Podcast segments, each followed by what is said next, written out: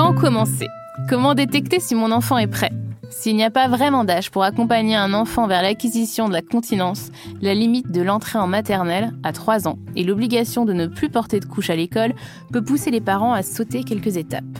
Pourtant, l'acquisition de la continence pourrait se comparer à celle de la marche. Chaque enfant est différent et fixe son propre tempo. Dans cet épisode de Parents tout en douceur, nous allons tenter de vous aider à accompagner votre enfant durant ce moment clé, celui qui le mènera vers un peu plus d'indépendance, et donner quelques conseils pour passer cette étape sans trop de fracas. Nous allons écouter le retour d'expérience d'un père, Patrice, qui va nous raconter comment ces deux garçons ont réussi à se passer des couches culottes. Un chemin qui peut être simple, mais qui nécessite une certaine abnégation. C'est pour cela que Céline, infirmière puricultrice, sera là pour nous guider et nous donner des conseils pratiques et adaptés à chaque famille. Et avant de commencer cet épisode, je vais faire un petit point vocabulaire. Nous allons utiliser le mot continence au cours de ce podcast plutôt que le mot propreté, car cela évite de sous-entendre que les enfants qui portent des couches sont sales. Deuxième chose, on parlera aussi d'acquisition de la continence, car c'est bien un processus qui s'acquiert mais ne s'enseigne pas. Bonjour et bienvenue Céline et Patrice. Céline, tu es infirmière puricultrice. Tu as exercé à l'hôpital, en crèche, et désormais tu accompagnes des parents à travers des ateliers pour leur permettre de mieux appréhender leur nouveau rôle. Patrice, tu es le père de deux jeunes garçons.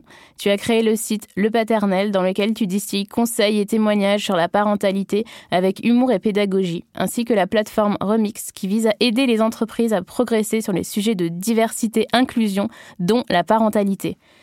Patrice, je vais te laisser nous raconter comment s'est passé pour toi l'acquisition de la continence pour tes deux enfants. Alors, moi, aujourd'hui, mes enfants ont 4 et 6 ans. Euh, donc pour le deuxième, c'est un peu plus récent. Pour le premier, c'est déjà un petit peu de l'histoire ancienne. Euh, alors la première chose, c'est que la décision en tant que parent de se dire bon bah on va essayer de lui apprendre à, à se passer de couches. J'avoue que pour le premier, ça a été clairement ma femme qui a mis le sujet sur la table. Moi, j'y pensais même pas. On était un petit peu sur le côté charge mentale. J'étais pas mauvais en exécution, mais planification des tâches suivantes, c'était pas forcément le, le, le, mon fort à ce moment-là. Et il avait quel âge? Il avait euh, bientôt trois ans, je crois. Non, peut-être deux ans et demi. En vrai, je me rappelle plus de l'âge à laquelle, euh, auquel il, on, on, a fait ça. Et ma femme m'a dit bon bah voilà, j'ai regardé sur internet, j'ai cherché des sites. A priori, c'est maintenant euh, qu'il faut qu'on lui apprenne à, à, se passer de couches. Et j'ai trouvé un livre. Donc je veux que tu le lises parce que c'est une méthode qui est quand même un petit peu engageante pour, euh, pour la famille, donc il faut que tu sois dedans. En tout cas, il dit, elle, elle dit dans le livre, l'autrice du livre, qu'il faut que tu sois dedans. Donc euh, tu lis le livre et puis quand on est tous les deux prêts, on se lance. Et, et en gros, euh, la, la, première étape de, de cette méthode, qui, est, qui est, le livre, c'est Au Crap Potty Training. C'est un livre en anglais qui n'est pas mmh. traduit en français aujourd'hui. Comment l'autrice? Jamie Glovaki. Je sais pas du tout comment ça se prononce. C'est écrit de manière plutôt sympa, c'est plutôt fun, dé, déculpabilisant pour les parents. Euh, et puis ça pose des, étapes comme ça à, passer en disant toujours que globalement c'est un cadre, mais que ça va se passer différemment dans chaque famille et qu'il faut pas paniquer si, euh, si l'enfant suit pas exactement le, planning prévu dans la méthode. Et, la première partie est, assez marquante en termes de souvenirs parce que ça consiste à mettre l'enfant, en fait, en gros, à, se rendre totalement disponible pour l'enfant, à le mettre tout nu, à avoir un pot à disposition et à le regarder en permanence pour quand on s'aperçoit qu'il fait pipi ou caca, on va dire caca du coup euh, dans, dans, ce podcast, euh, quand, il, quand s'aperçoit qu'il fait pipi ou caca, euh, le poser sur le pot. Donc en fait, l'amener petit à petit à s'apercevoir qu'il fait pipi. Parce qu'en réalité, avec leur couche, les enfants, bah, ils, ils, font pipi ou caca en fait sans, sans même le, le, le, le s'en rendre compte globalement. Euh, et puis ensuite, il y a différentes étapes. Euh, ils ont plus de ressenti sans les couches, c'est ça qu'elle qu explique. Ouais, ouais en, en gros, ils, ils se rendent même pas compte qu'ils font pipi, ils y pensent pas. La première étape, donc, c'est qu'ils se rendent compte euh, de ça. Ensuite, la deuxième étape, c'est qu'ils apprennent à, à, le faire un peu sur demande, c'est-à-dire que nous, plutôt que de juste ah, se précipiter et il faut enlever les tapis, etc., euh, parce que globalement, il y a pas mal de dégâts, le poser sur le pot. Euh, il y a un moment où on apprend nous aussi à percevoir les signaux de manière un peu plus claire euh, et à anticiper et à dire tu veux faire pipi, donc va sur le pot. Ensuite, on met les habits. Et ensuite, on, on peut sortir, globalement, on peut aller se promener, mais en se baladant avec le pot tout le temps. Euh, ah oui, pour, c'est l'extérieur. Ouais, c'est un peu, c'est un peu l'idée mmh. de cette technique, jusqu'à ce que l'enfant puisse être habillé, porter des sous-vêtements, et lui-même à un moment donné dire j'ai envie de faire pipi. Donc c'est une méthode qu'il faut plutôt envisager en été. Oui, clairement euh, au début.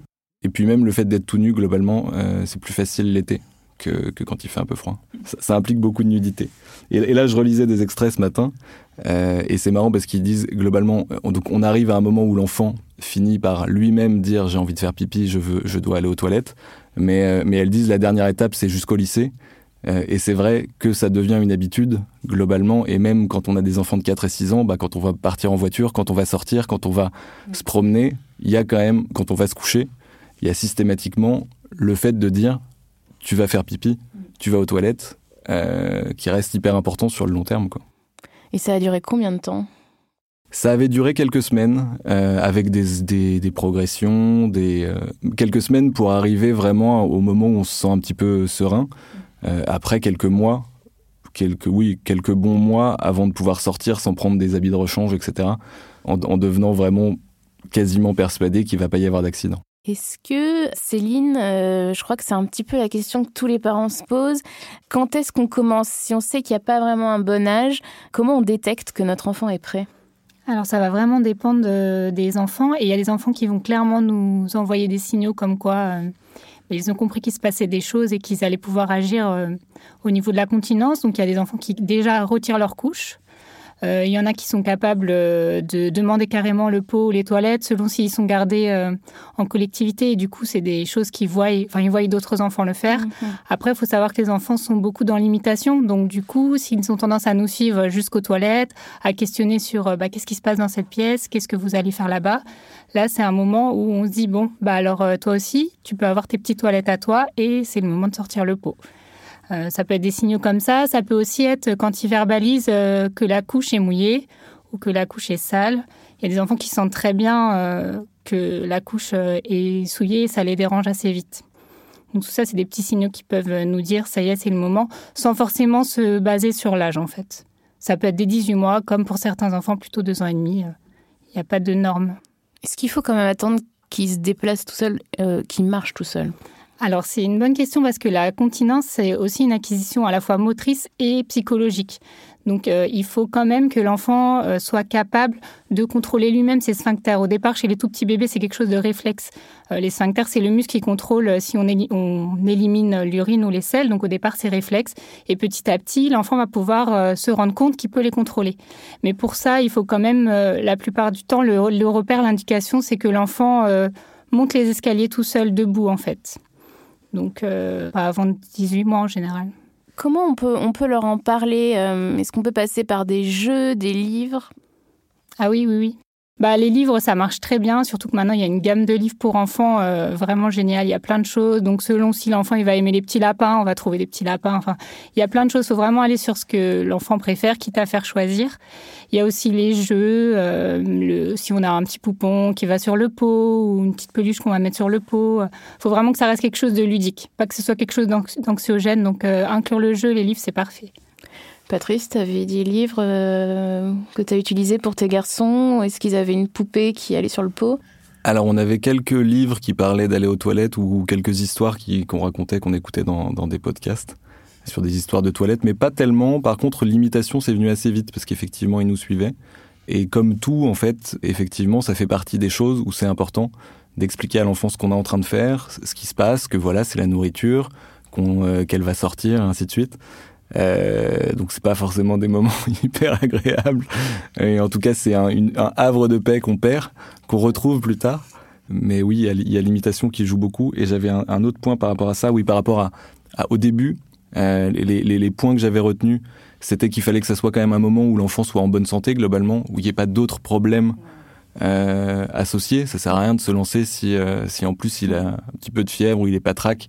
Ça va pas être idéal pour, pour lui ou pour elle et puis euh, et puis pas l'associer à un traumatisme pas, pas nécessairement énorme mais à un, changement un autre changement de vie important du genre euh, déménager euh, commencer l'école avoir un petit frère ou une petite sœur mm. et du coup c'est bien d'anticiper un petit peu au-delà du de se rendre compte que c'est le bon moment pour l'enfant c'est pas mal d'anticiper les changements de vie éventuels et se dire eh ben peut-être qu'il ça vaudrait le coup qu'on s'y mette avant ce changement de vie histoire de pas tout, tout lui mettre sur la tête en même temps.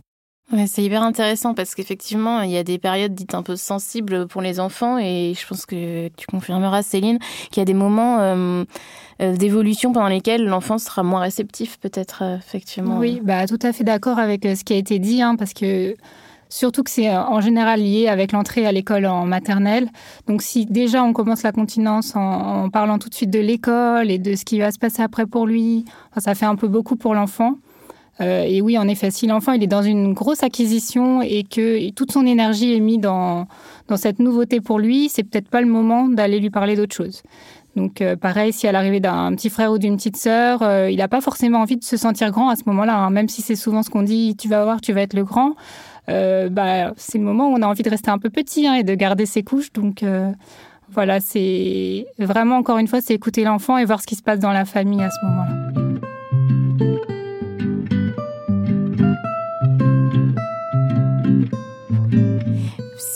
On repère aucun signaux, euh, mais que la rentrée arrive à grands pas, est-ce qu'on peut quand même un petit peu sortir le pot, euh, lui en, parler un petit peu? Sans, sans les brusquer Mais il faut bah, de toute façon, s'il n'y a aucun des, signaux qu'on a vus, c'est important quand même que le pot il ait été montré, sorti, et que l'enfant sache bah, qu'il va falloir quand même qu'il se passe des couches. Donc, ce qui se passe aussi avec les, les couches, c'est que c'est très absorbant. Et il y a certains enfants qui vont avoir du mal à être dans le ressenti si on leur enlève jamais en fait la couche, parce que euh, ils peuvent ne même pas sentir qu'ils sont mouillés. Hein, pour sur certaines, euh, sur euh, pour certains enfants, ça va pas les gêner. Donc du coup, faire des temps comme ça où on retire la couche pour qu'ils se rendent compte que oui, il se passe quelque chose encore en fait, ça peut l'aider. Oui, bah c'est la première étape justement qu'elle décrit dans, dans, dans, son livre de créer en fait l'occasion pour l'enfant de découvrir le, sujet. Hmm. Et le laisser comprendre. Est-ce qu'il faut lui dire qu'il n'a pas de couche ou il faut lui laisser le, comprendre qu'en fait euh, on l'a laissé nu, euh, laisser se poser des questions? Moi, je suis plus pour leur dire à chaque fois ce qu'on fait. Donc, euh, on retire la couche, tu vas c'est possible que tu sens si tu as envie de faire pipi. On peut lui expliquer hein, ce qui va se passer dans le corps s'il a envie de faire pipi. Tu vas peut-être sentir des petits papillons dans le ventre ou tu vas, tu vas te sentir un peu énervé, il y a quelque chose qui te dérange. Enfin, c'est vraiment essayer de lui faire comprendre. Finalement, pour nous, c'est simple. On a envie de faire pipi, on le ressent, mais pour eux, c'est tout nouveau. Surtout s'ils ont toujours eu les couches. Donc, euh, mettre des mots sur ce qu'il ressent et puis après... Euh, petit à petit. Oui, il y aura forcément des accidents au départ. Si on voit qu'il y a trop d'accidents et tout le temps, il ne faut pas hésiter à repartir en arrière parce que pour l'estime de l'enfant aussi, l'estime de soi, c'est compliqué d'être euh, tout le temps mouillé et de voir qu'on n'y arrive pas en fait. Donc euh, il ne faut pas vouloir aller trop vite. Il y a des signaux qui peuvent se repérer euh, dès même la naissance. J'ai lu euh, un de tes articles, euh, Patrice, sur ton site, dans lequel tu parlais de l'hygiène naturelle infantile. Est-ce que tu peux nous raconter un petit peu? Oui, on a, on, a, on a fait un article où on a essayé justement, en se posant la question à quel moment est-ce qu'on arrête les couches, on a essayé de voir les différentes périodes euh, de, la vie d'un enfant. On a découvert que de 0 à 12 mois, euh, dans certaines cultures, on pratiquait ce qui s'appelle l'hygiène naturelle infantile, c'est-à-dire que l'enfant ne portait jamais de couche euh, et que dès bébé, il porte des habits ouverts à l'entrejambe. Et alors ça demande la concentration que j'ai décrite par rapport au moment d'acquisition tout à l'heure qui, dure quelques jours, bah là elle dure tout, dès, le début de la vie de l'enfant et pendant des mois. Dès qu'on s'aperçoit que l'enfant va avoir envie, va avoir envie de faire pipi ou caca, on le met au-dessus d'un pot idéalement. Et, euh, apparemment, l'enfant, comme ça, acquiert beaucoup plus rapidement la compréhension euh, de ses sphincters et la capacité à les, à les contrôler un petit peu euh, de, manière réflexe. je, crois que dans la culture vietnamienne, la maman siffle quand l'enfant fait ses besoins. Et ensuite, quand elle veut faire faire ses besoins à l'enfant, elle resiffle et l'enfant, euh, petit réflexe, il dit ah c'est lié au pipi. Donc il faut pas avoir un oncle qui siffle dans la maison. Effectivement, il faut avoir un peu de temps aussi. Hein. oui. En tout état de cause, il est quand même important, euh, on l'a dit, euh, de respecter euh, le rythme de l'enfant, car ça peut aussi être une phase un peu traumatisante. Et Céline, j'aimerais qu'on parle de ce qu'on appelle le choc du premier caca. Qu'est-ce que c'est? En fait, ce qui se passe, c'est que souvent, la continence, on commence à en parler 18 mois, 2 ans, et ça correspond à la période où l'enfant il est aussi dans l'affirmation de soi. Dans la découverte de son enveloppe corporelle. Donc, aller aux toilettes et surtout pour euh, les selles pour faire caca, c'est perdre une partie de soi en quelque sorte. Donc, ça peut être angoissant pour certains enfants parce que quand ils ont les couches, ils voient rarement ce qu'il y a dedans. Hein. En général, on leur montre pas ce qui se passe euh, dans la couche. Mais quand ils sont sur le pot et qu'ils se retournent et qu'ils voient ce qui est sorti, ça peut être angoissant de se dire euh, bah, c'est une partie de moi que je perds et en plus il faut que j'aille le jeter. Donc c'est vraiment là qu'il va falloir accompagner.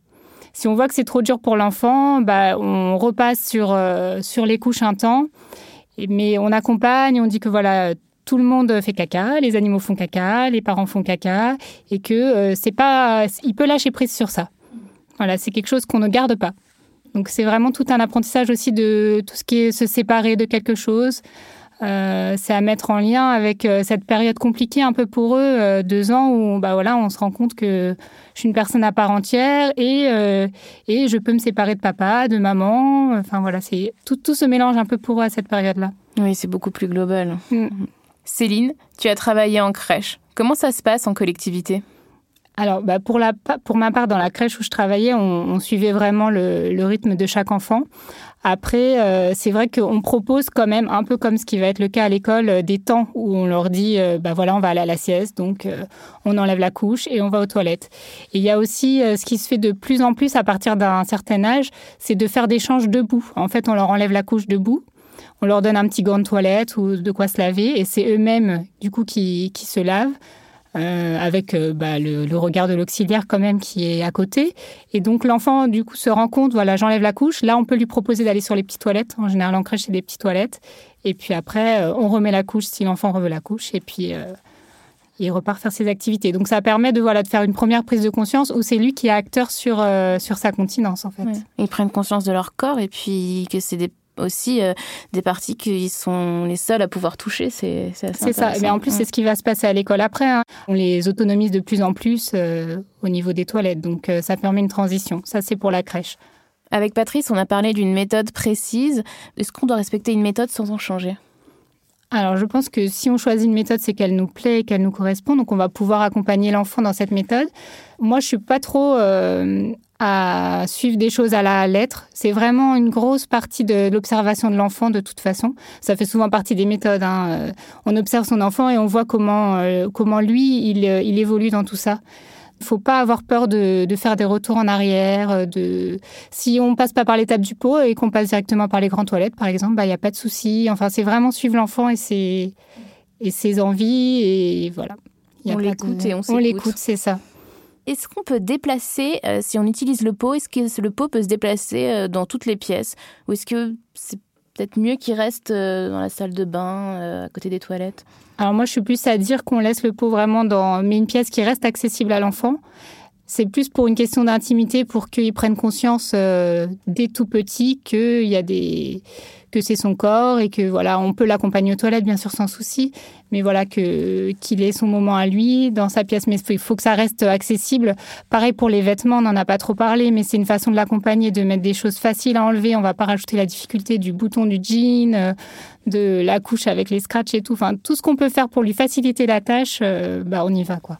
Oui, et dans la même idée, euh, pas mettre de sous-vêtements tout de suite pour faciliter la compréhension on passe de pas de cou euh, dans, dans, la méthode qu'on avait appliquée nous, on passe de tout nu à un pantalon très facile à enlever ou une jupe pour les filles ou pour les garçons s'ils ont envie de mettre des jupes. Pas de sous-vêtements au début parce qu'en fait les sous-vêtements rappellent la couche apparemment. Et du coup on se dit ah bah j'ai une couche et paf.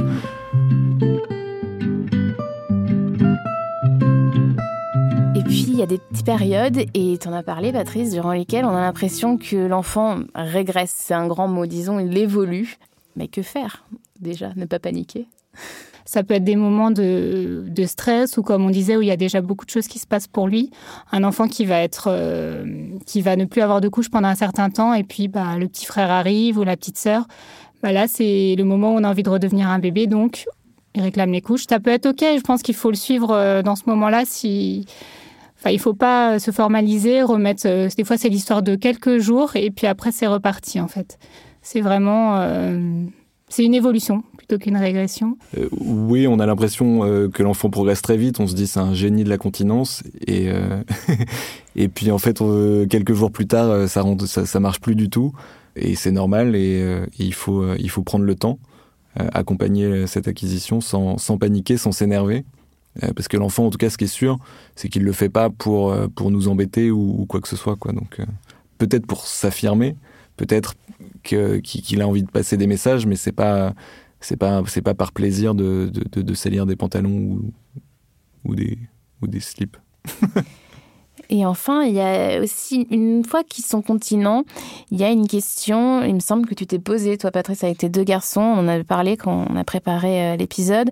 Euh, comment on leur apprend à s'essuyer? Est-ce que tu as trouvé la réponse?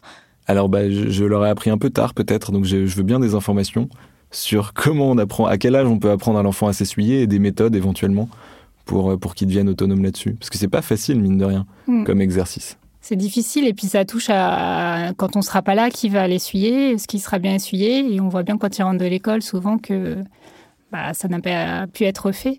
Donc euh, ça peut être fait dès deux ans hein, avec euh, un petit gant de toilette. En plus, ils sont aussi beaucoup dans l'imitation. Donc, euh, nous, ce qu'on faisait beaucoup en crèche, on leur laissait des gants et des petits poupons et ils avaient leurs poupons. Mhm. Du coup, on leur montrait comment nettoyer. Et ben pareil, on donne le petit gant et puis ça peut être en plus, ils font plein de gants rigolos avec des petites formes d'animaux et tout, et ils apprennent à se nettoyer. Et puis après, si c'est pas bien fait, on leur montre euh, pourquoi c'était pas bien fait ou comment c'était pas bien fait. Mais c'est long, ça peut prendre du temps. Il y a des enfants même grands en l'école qui n'y arrivent toujours pas. Et moi j'avais un refus, c'est-à-dire que justement, il comme il, a, il était un peu angoissé à l'idée de mal le faire, euh, il voulait pas essayer il avait pas envie du tout de toucher du caca, etc. C'est-à-dire qu'il était en mode, toi, tu peux le faire, mais moi, je touche pas à ça.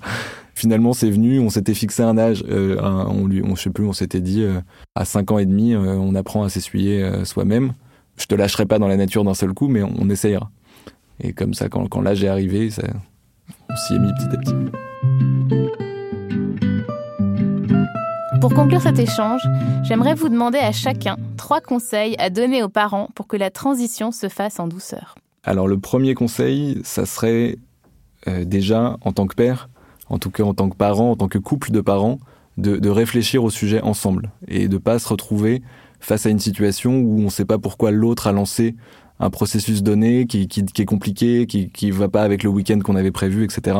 Bien tous se mettre d'accord euh, et quasiment l'enfant aussi d'une certaine façon, sur c'est le moment, on s'y met, on se lance dans, dans, dans cet exercice parce que c'est c'est quand même un exercice qui va être un petit peu prenant, un petit peu stressant et sur lequel il va falloir avoir une certaine cohérence sur, euh, sur le long terme. Donc euh, ça c'est le, le, le, premier gros conseil que je donnerais. S'impliquer tous les deux. S'impliquer tous les deux. Donc et en général du coup que le père s'implique aussi et essaye de comprendre ce qui est en jeu et comment est-ce qu'on a décidé de, de le faire. Euh, j'ai pas encore les, deux, trois autres. Bon bah Céline, euh, peut-être que tu peux nous en donner trois. Moi, j'aurais conseillé de vraiment euh, créer un climat de confiance autour de ça. Vraiment ne pas rajouter du stress parce qu'on va probablement retarder cette acquisition si on met trop de pression sur l'enfant. Donc faire ça quand on a du temps. Donc c'est pour ça on parlait de l'été, des vacances c'est un moment où on sait qu'on va être disponible pour l'enfant, plus détendu. Si c'est une période de stress pour les parents, bah c'est pas grave, on décale en fait. Donc vraiment ne pas enfin, créer un climat de confiance. En plus, ça touche à son corps et à son intimité. Donc euh, il faut vraiment prendre du temps pour expliquer, pour. Euh, ah, ça y est, j'ai mon deuxième conseil. On en a parlé et, de la même façon que mon premier conseil, ça s'applique généralement à l'éducation.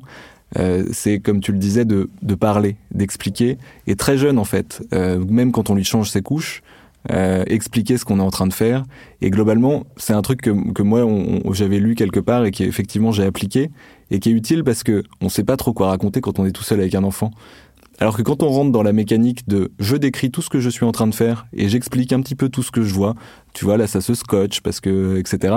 Et ben en fait non seulement on travaille sur euh, bah, la confiance et, la compréhension du monde pour l'enfant, en plus on travaille le développement du, langage, le vocabulaire. Donc c'est tout bénef. Autant euh, autant parler le plus possible de ce qu'on est en train de faire, même si on a un peu l'impression d'être un d'être un robot qui, qui décrit son quotidien. Euh, je pense que c'est bénéfique pour l'enfant. Et puis quand on est soi-même aux toilettes et quand on, enfin tout, euh, tout, tout, toute la vie de tous les jours où on, on, commente comme un, comme, comme un commentateur sportif ce qui se passe sur, euh, dans la maison. Oui, c'est hyper chouette ce, conseil, je trouve. Et puis souvent on attend, là on a beaucoup parlé d'âge et tout ça, mais finalement dès tout petit on peut leur dire, euh, voilà, on va changer la couche, on peut même introduire le signe changer la couche. Euh, leur demander d'attraper la couche dès qu'ils attrapent un peu. Enfin, il n'y a pas, il a pas un âge où on va commencer à parler de ça. C'est dès la naissance qu'on peut commencer à parler de ça. D'ailleurs, on le voit chez les tout petits bébés. Des fois, on sent quand est-ce qu'ils vont faire pipi, caca, rien que ils se concentrent un peu. Bah, c'est le moment déjà de leur dire, même si bien sûr il y aura pas de réponse verbale, mais en tout cas, ça reste une zone qui va être investie dès le départ, en fait. Mettre des mots. Donc c'est ça.